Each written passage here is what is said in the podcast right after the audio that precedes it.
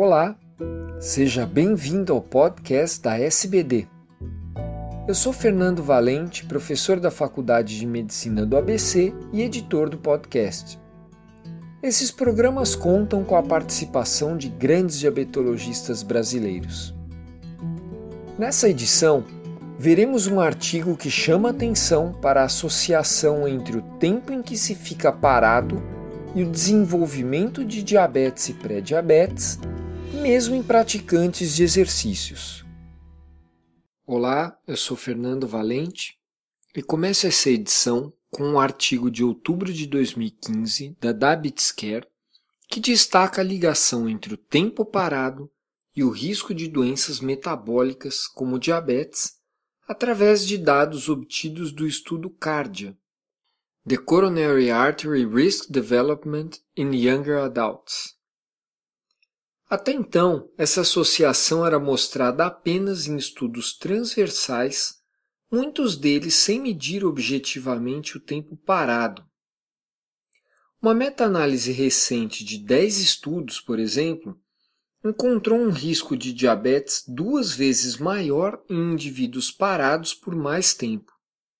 Entretanto, esse dado era estimado baseando-se em autorrelatos de tempo de televisão no presente estudo, 2.027 pessoas foram monitorizadas com um acelerômetro para medir seu deslocamento por sete dias durante o tempo acordado, sendo incluídos os indivíduos com dados de pelo menos quatro dias com ao menos 10 horas por dia.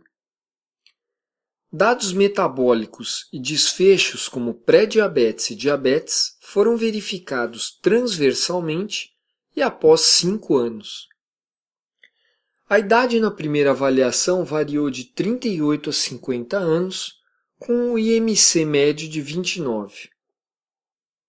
Pelos dados do acelerômetro, esse grupo de pessoas ficou parado por cerca de 8 horas por dia, a maior parte delas permanecendo paradas por 6 a 10 horas por dia. O maior tempo de sedentarismo esteve associado ao sexo masculino, raça branca e mais idade, educação e renda. Cada hora adicional de tempo parado por dia esteve associada a um aumento de 3% na insulina de jejum e no Roma-IR. E o dado mais marcante: o fato de passar 10 ou mais horas por dia parado em comparação a menos de 6 horas por dia, foi associado a uma chance 2,7 vezes maior de desenvolver intolerância à glicose e 3,8 vezes maior de ficar diabético. Mesmo ajustando-se para o tempo de atividade física moderada e intensa e para comorbidades, a estimativa é de que a chance de ficar diabético seja 22% maior para cada hora a mais parado. Isso quer dizer que, mesmo para quem pratica exercício físico regularmente, ficar muito tempo parado parece ser um fator de risco independente para ficar intolerante à glicose ou diabético. O tempo parado não se associou à prevalência de glicemia de jejum alterada ou de pré-diabetes pela hemoglobina glicada e nem a incidência de outros desfechos metabólicos em cinco anos, mas os autores apontam para a necessidade de um período maior de segmento.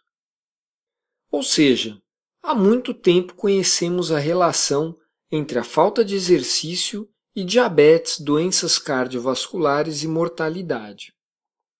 Mas, recentemente, o período de tempo parado surgiu como fator de risco relacionado, mas separado, para doença cardiovascular e diabetes mellitus.